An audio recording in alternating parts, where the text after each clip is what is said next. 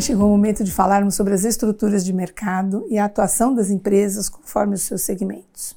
Eu sou Cristina Helena Pinto de Melo, professora de economia e conselheira certificada, e trarei as principais abordagens sobre este assunto no nosso podcast.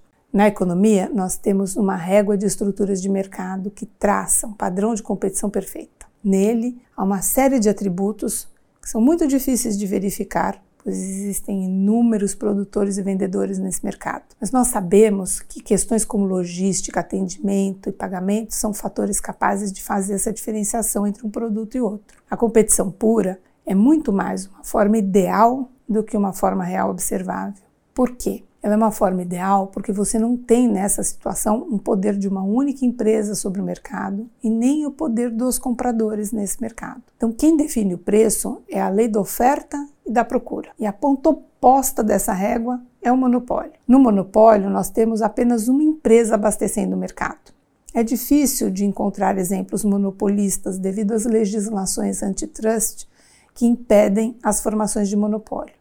No entanto, nós temos formas de monopólio, como o monopólio legal, que são as concessões do governo. Temos monopólios normalmente em mercados sem espaço para mais de uma empresa.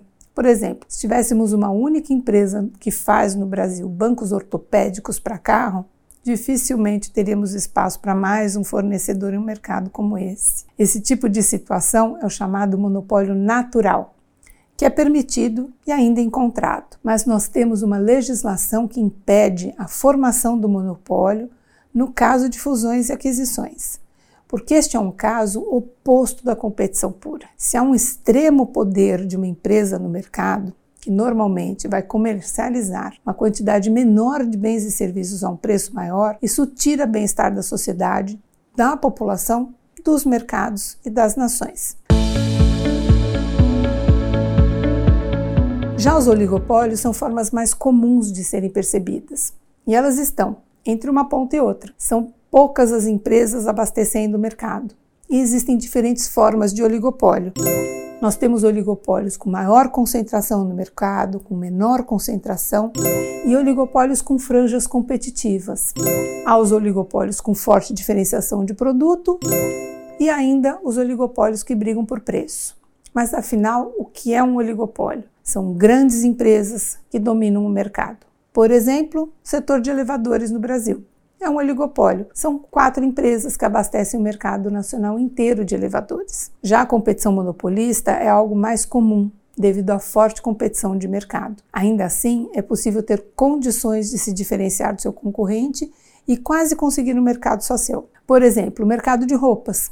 É uma competição monopolística porque existem inúmeros players nesse mercado e muitos fornecedores. No entanto, há preferências por uma marca, por um estilo ou até mesmo por um padrão de qualidade. E apesar da forte competição, as empresas conseguem ter especificidades de mercado e um grau de monopólio. Se tivéssemos que identificar isso, na competição perfeita, são inúmeros produtores e vendedores e eles não se diferenciam entre si. No monopólio, você tem um único produtor e no oligopólio você tem grandes competidores, pode ter pequenos também, mas o poder maior está na mão dos grandes competidores e são poucos no mercado. Já na competição monopolista, existem várias empresas, mas com uma diferenciação forte entre si no mercado. Então, quais seriam as características de uma competição perfeita? Primeiramente, é importante ressaltar que o produto é homogêneo. Não existem barreiras à entrada e saída nesse mercado. Então é fácil uma empresa abrir, assim como é fácil uma empresa fechar. E existem muitas firmas ofertantes e muitos compradores para o produto. Já no monopólio, é apenas uma firma que oferta o produto.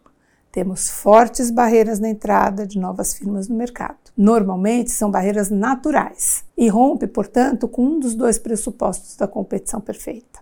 No caso do oligopólio, temos poucas firmas atuando no mercado, cada qual com o poder de influenciar preços e quantidades praticadas nele. O produto pode ser homogêneo, ou as firmas podem procurar uma estratégia de diferenciação para se colocar nesse mercado. O grau de concorrência pode ser acirrado, em grande disputa entre as empresas no mercado, assim como também pode ser baixo ou inexistente, porque pode haver conluio, formação de cartéis ou mesmo um acordo tácito entre as empresas dentro desse mercado. Muitas vezes, no oligopólio, as empresas são grandes demais para competirem entre si.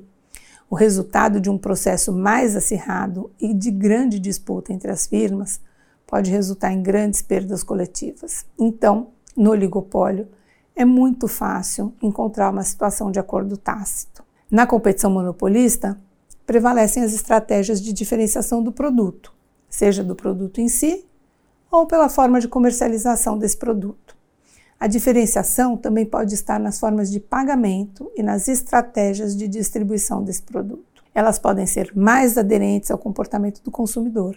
Então, muitas vezes você vai encontrar na competição monopolística não uma disputa por preço, mas por diferenciação. Conforme citei lá no começo, temos uma régua que vai do monopólio, onde você tem um grau fraco de concorrência e grande poder de mercado, até a competição perfeita, onde você tem maior potencial de competição entre as empresas e fraco poder de mercado. Ou seja, a empresa não consegue formar o seu preço. É o preço de mercado que diz quanto que ela vai vender. Nesse sentido, o questionamento que eu faço a você é: em que tipo de mercado sua empresa está inserida? Sua empresa tem poder de mercado? Vocês conseguem precificar o produto? Vocês conseguem se diferenciar dos seus concorrentes? Você está em um setor que tem muitas empresas ou poucas empresas? Você está dentro de um oligopólio, de uma competição, monopólio ou competição monopolística? como que esse contexto do mercado pode mudar a estratégia ou as possibilidades de estratégia do seu negócio. É possível, nessa estratégia, eliminar concorrentes, ampliar sua participação de mercado? Que forma você vai conseguir isso? Você vai conseguir isso com uma competição de preço? Vai conseguir isso para uma competição por diferenciação? Que diferenciações você poderá fazer para competir nesse mercado? Quem são os principais players nesse mercado onde sua empresa está? Quem que você tem que olhar e prestar atenção? É fácil entrar nesse mercado? Você corre o risco de ter grandes competidores competindo com você?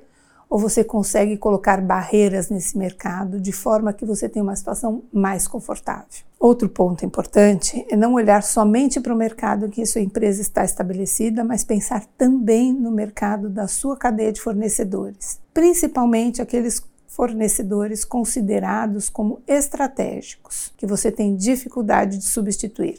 Esses fornecedores exigem uma atenção especial, porque muitas vezes você pode não controlar a ponta da venda, então você pode estar em uma situação de competição no mercado porque você não consegue precificar o seu produto. Quem precifica é o mercado. E na outra ponta, você pode ter o chamado oligopsônio, que é quando compramos de um mercado oligopolizado.